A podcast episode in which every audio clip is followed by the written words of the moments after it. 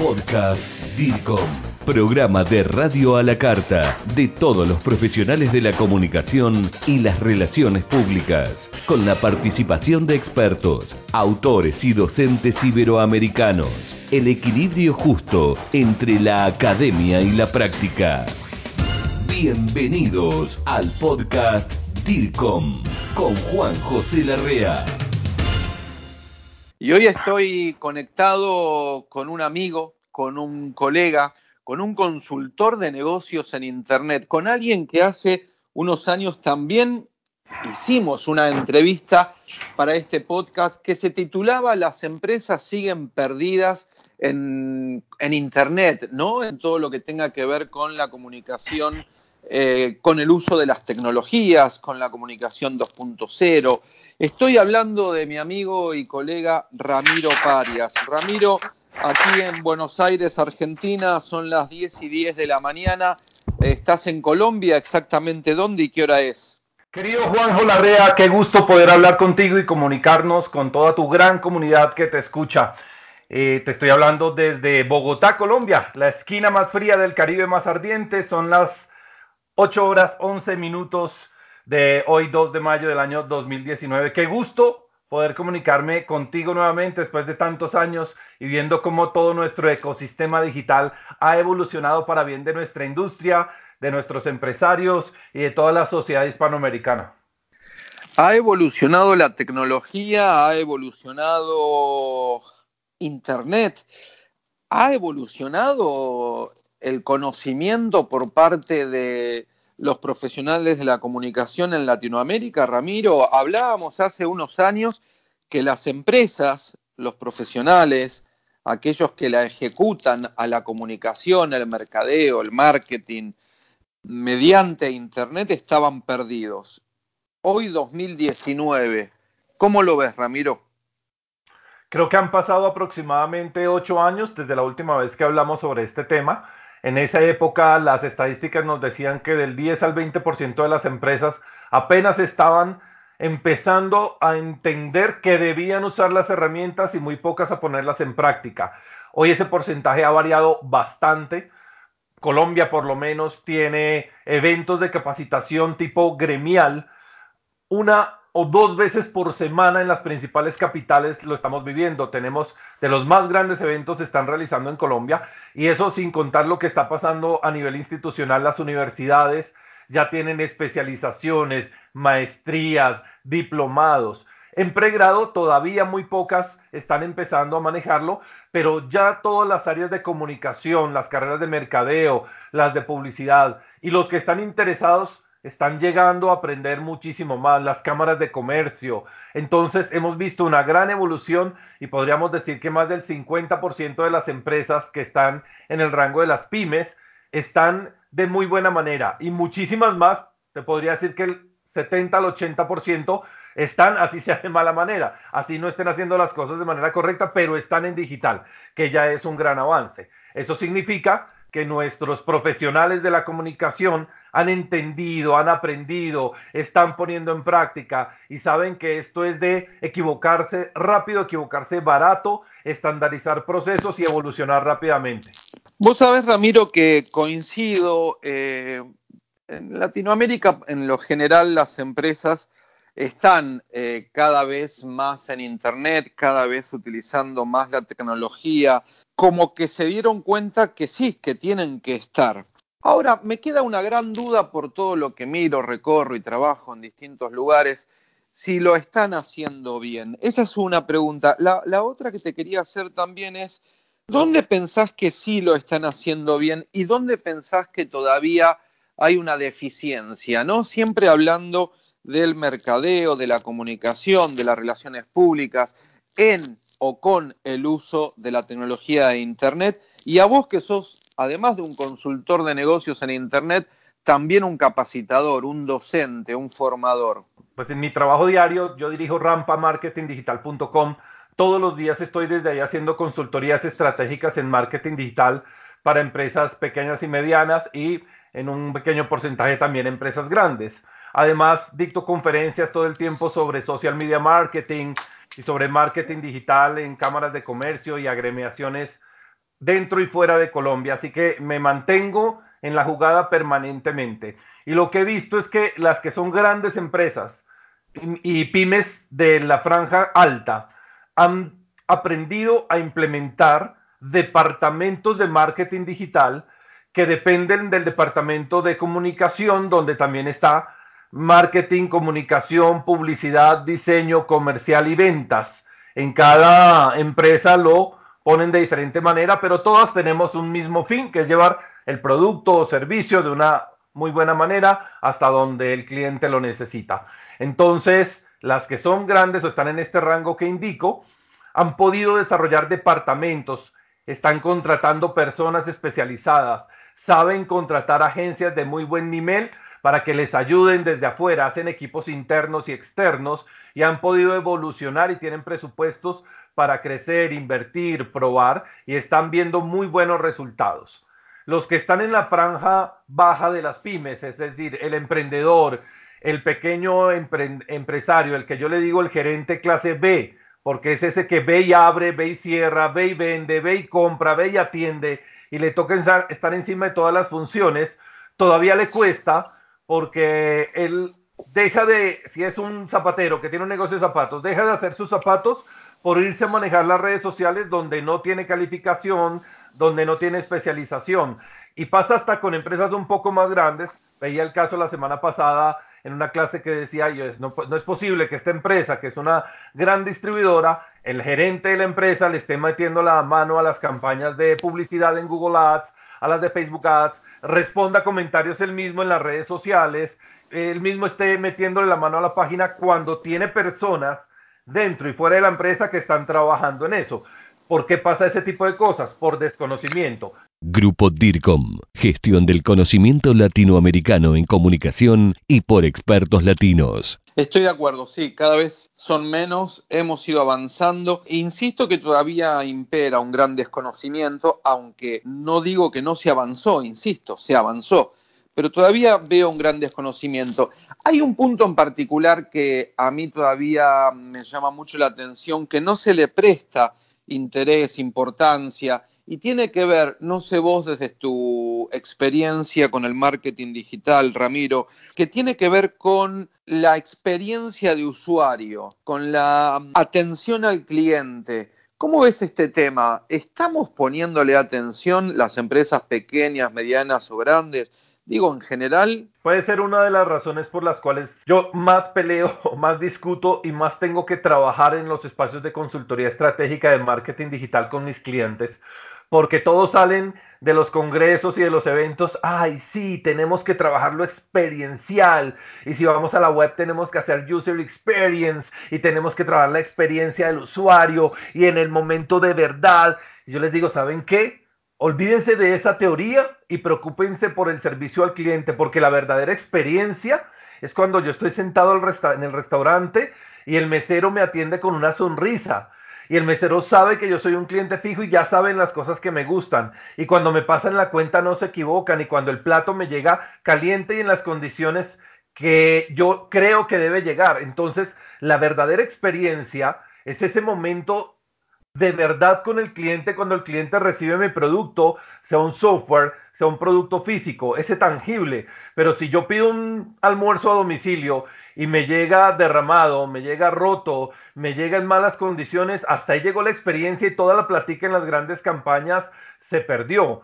Cuando la persona que hace el delivery final no atiende de la manera correcta porque le faltó entrenamiento o tuvo un mal día y no lo supo manejar, se perdió todo. Entonces hay un momento de verdad que es ese y yo creo que ahí sí nos falta, Juanjo, pero esta vida y la otra, porque lo vemos en las grandes empresas y en las pequeñas empresas. Pasa en la cafetería de barrio y pasa en el Starbucks y pasa en el Juan Valdés.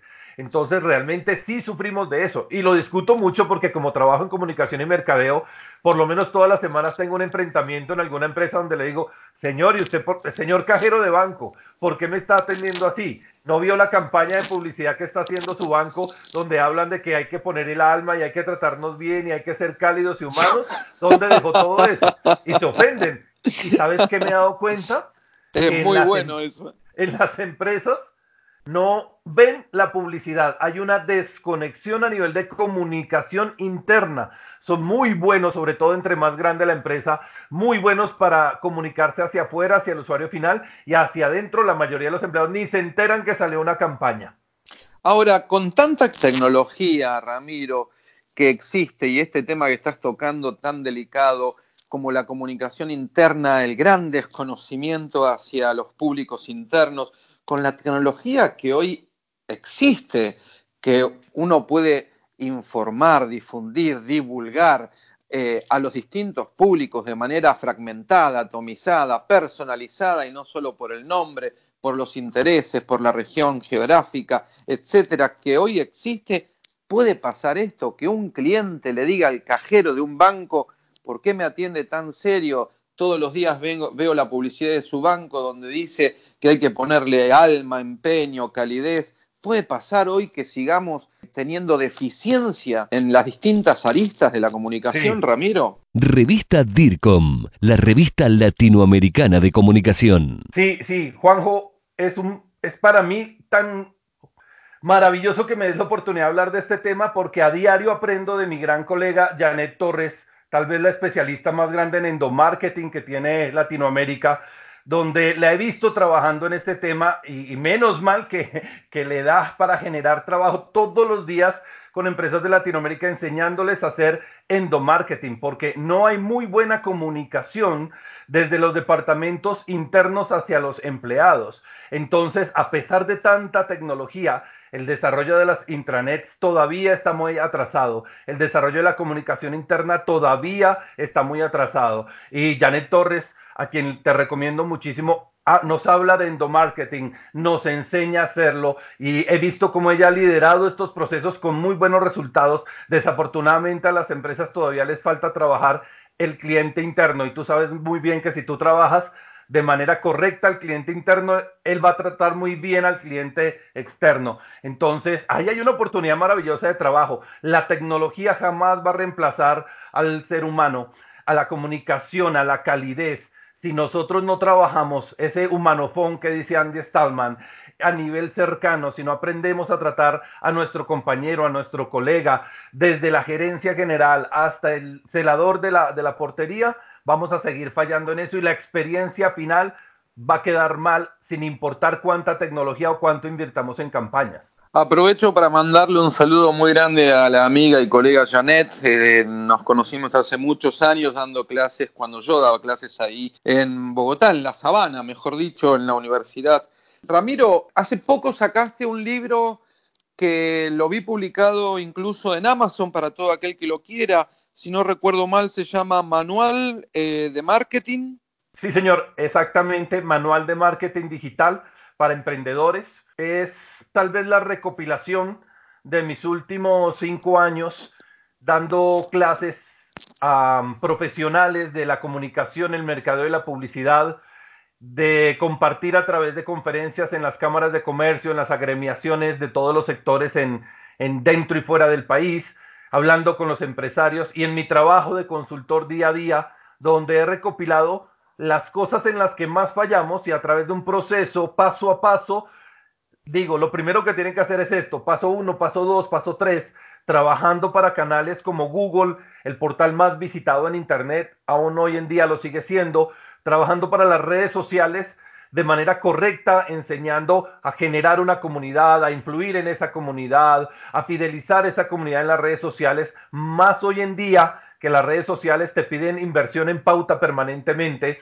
a trabajar a través de campañas de correo electrónico con las cuales tú sepas segmentar y vayas al uno a uno, sobre todo trabajando desde toda la estrategia de marketing digital para entender quién es el ser humano al que le estoy hablando, porque ya no le hablamos a la gran masa, a esos hombres y mujeres de 25 hasta, hasta 40 y tantos años que viven en estratos socioeconómicos tal y tal y que viven en regiones tal y tal, sino que le estoy hablando a Pedro Pérez, que es empresario y que tiene 40 años y que usa Spotify y que le gusta navegar en Instagram y que tiene un carro de esta calidad, es decir, el desarrollo de tu verdadero grupo objetivo con metodología de Bayer persona que te permita entender cómo se comporta ese ser humano y cuando tú pongas una publicación en redes sociales le hables a ese Pedro Pérez por decirle cualquier nombre, y no a la gran masa de los 5 mil, 10 mil o 20 mil usuarios que tengas en tus redes sociales. Ahí es donde realmente impactas en comunicación y vas a poder, dentro de un embudo, tener resultados que te permitan crecer y ser exitoso en Internet.